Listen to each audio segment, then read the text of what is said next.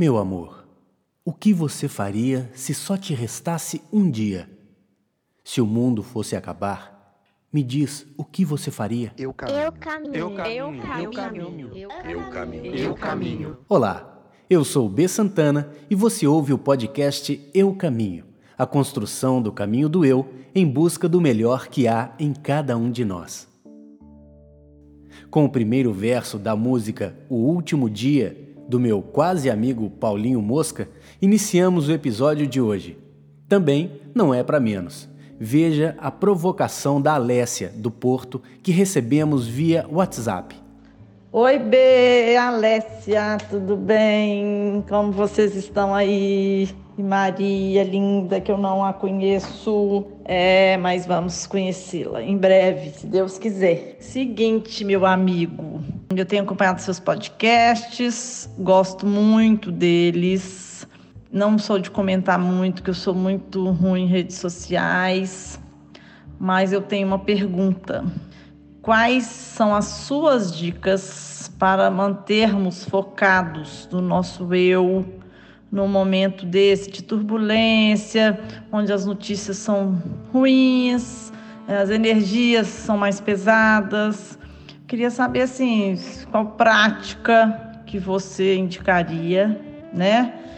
Que tipo de atividade, de pensamento, de atitude que eu acho tem interesse de saber sua experiência e seus ah, pensamentos, seus conselhos, tá? Muita, muita saudade de você. Beijo no coração, seu da Ana e da Maria. Beijos. O nosso agradecimento especial para Alessia. Eu vou pensar um ponto nevrálgico da sua fala, querida amiga. Foco. No meu terceiro livro, Eu Caminho, 2.500 quilômetros a pé em busca de mim mesmo, que os ouvintes do podcast podem encontrar na Amazon, tem um capítulo exatamente sobre isso. E vou começar a resposta citando um pequenino trecho, abrindo aspas para mim mesmo. Por que outras pessoas podem ter acesso ao nosso foco se ele é pessoal? Que fragilidade é essa que permite que o nosso foco seja induzido tão violentamente por outra pessoa?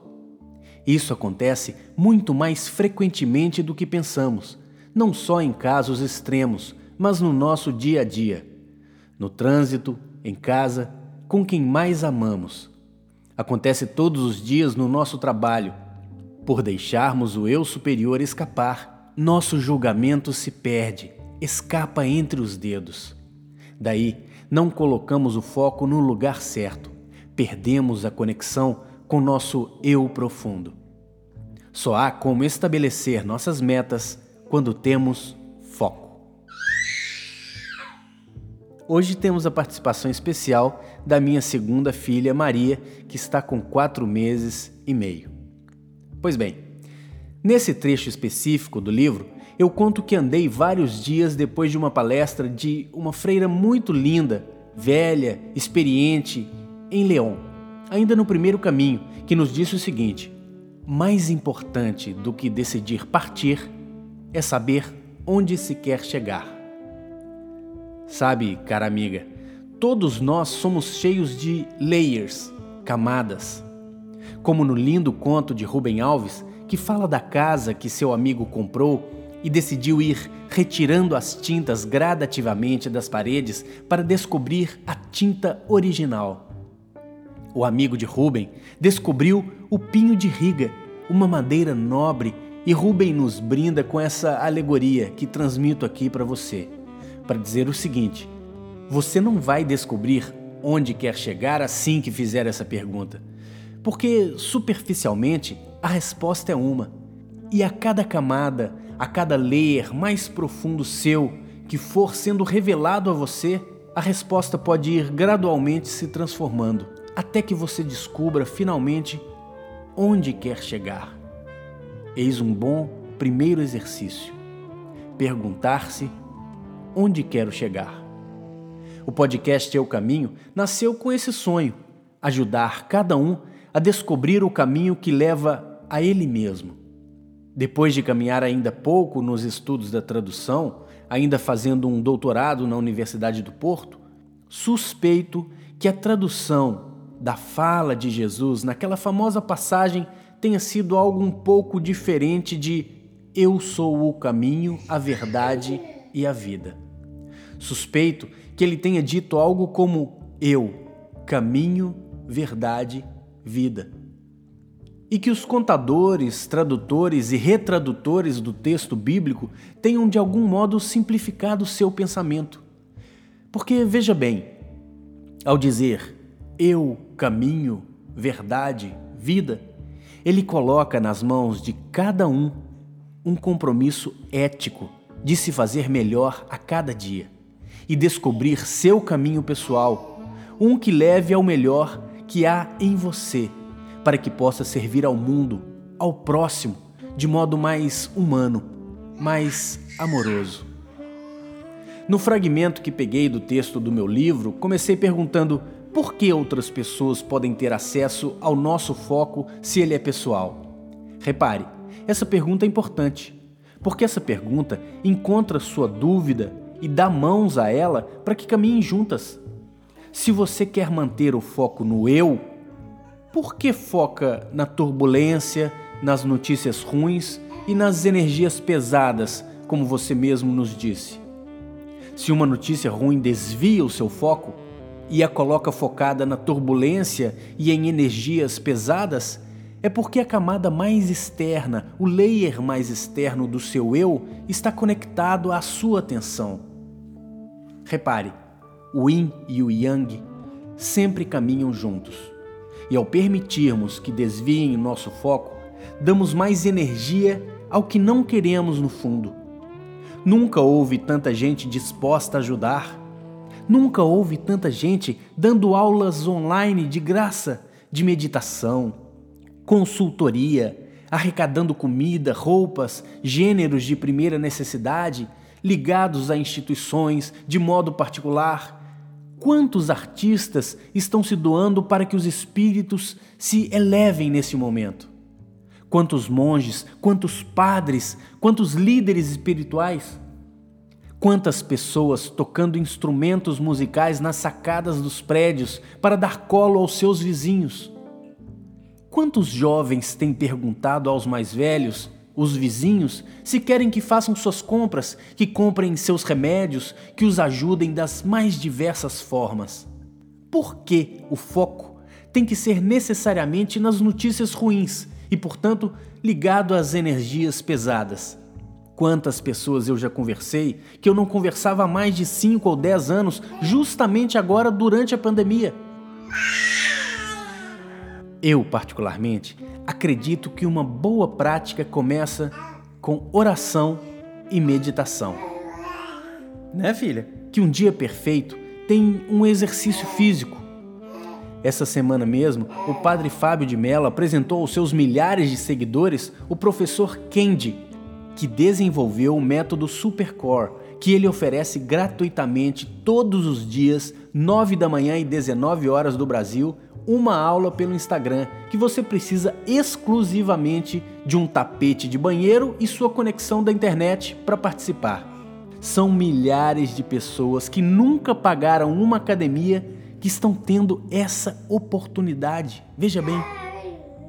Raquel Horta, nossa amada poeta Zezé Amorim e mais vários amigos em comum arrecadaram cerca de 600 mil reais em cestas básicas com o projeto Espalhe Cestas.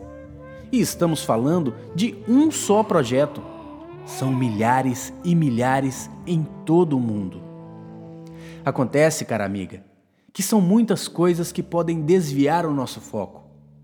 Seu marido, ídolo do vôlei nacional, não à toa eu chamo de mestre Elder, era levantador, ou seja, especialista em foco. Era ele quem armava toda a jogada, quem desviava a atenção do público e do adversário e colocava a bola no momento e no lugar exato para que o atacante Pelé conquistasse o ponto tão almejado. Pergunte a ele quantas milhares de coisas existem em um maracanãzinho lotado que buscam a todo momento tirar o foco da bola, da movimentação da quadra, do andamento da partida, do clímax da vitória conquistada passo a passo, ponto a ponto. Há ainda muito a dizer sobre as oportunidades que estamos vivenciando. Quantos cursos em universidades reconhecidas mundiais estão sendo doados gratuitamente no período da pandemia? E não é só em universidades.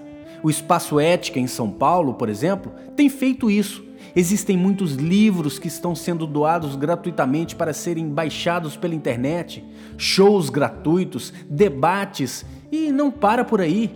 São incontáveis os argumentos de quem quer focar nas belezas proporcionadas pelo confinamento. Pergunto: para quantas pessoas você já ligou para fazer as pazes? E você, ouvinte? Para quantas pessoas você já ligou para pedir desculpas? Para quantas pessoas você já ligou dizendo que ama verdadeiramente? Para quantas pessoas você ligou para oferecer sua escuta ativa, seu colo, seu carinho, sua atenção? Essa semana eu escutei o rabino Newton Bonder autor de um dos livros mais importantes que eu já li em minha vida, A Alma Imoral, dizendo o seguinte: A gente precisa encontrar um mundo que saiba viver de uma outra energia. Pera, filha, deixa eu falar isso aqui que é importante. A gente precisa encontrar um mundo que saiba viver de uma outra energia, uma energia limpa, que não somente o materialismo, as coisas do prazer. E ele pergunta: o que eu posso querer da vida que não seja somente prazeres? Em um TED, ele fala justamente que a vida tem uma outra dimensão para ser explorada que é sustentável, que é o servir. O servir é diferente do que você faz para você que gera prazeres e benefícios. O servir oferece a você uma graça. Quer dizer o seguinte: quando você serve ao mundo, você experimenta uma graça.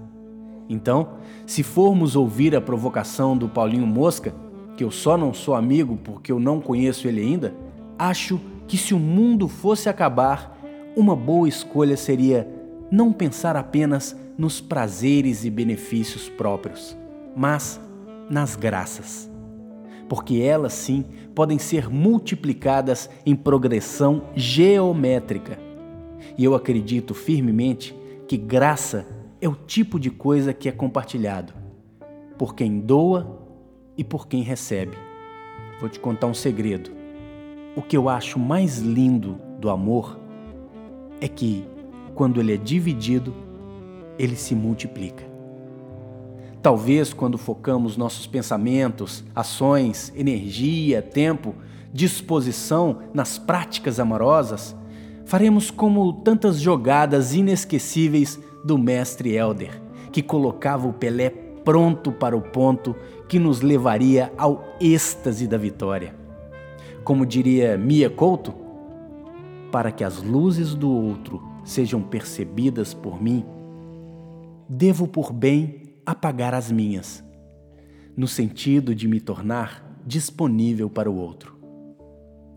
Amiga querida, se focarmos bem, descobriremos no horizonte milhares e milhares de pontos de luzes que estão neste exato momento como vagalumes, iluminando o mundo inteiro. Te encontro no nosso próximo abraço. E a você que nos ouve, bom caminho. Eu caminho. Eu caminho. Eu caminho. Eu caminho. Eu caminho. Eu caminho. Agora sim a gente pode conversar, filha. Vamos conversar? Vamos lá fazer o café? Vamos?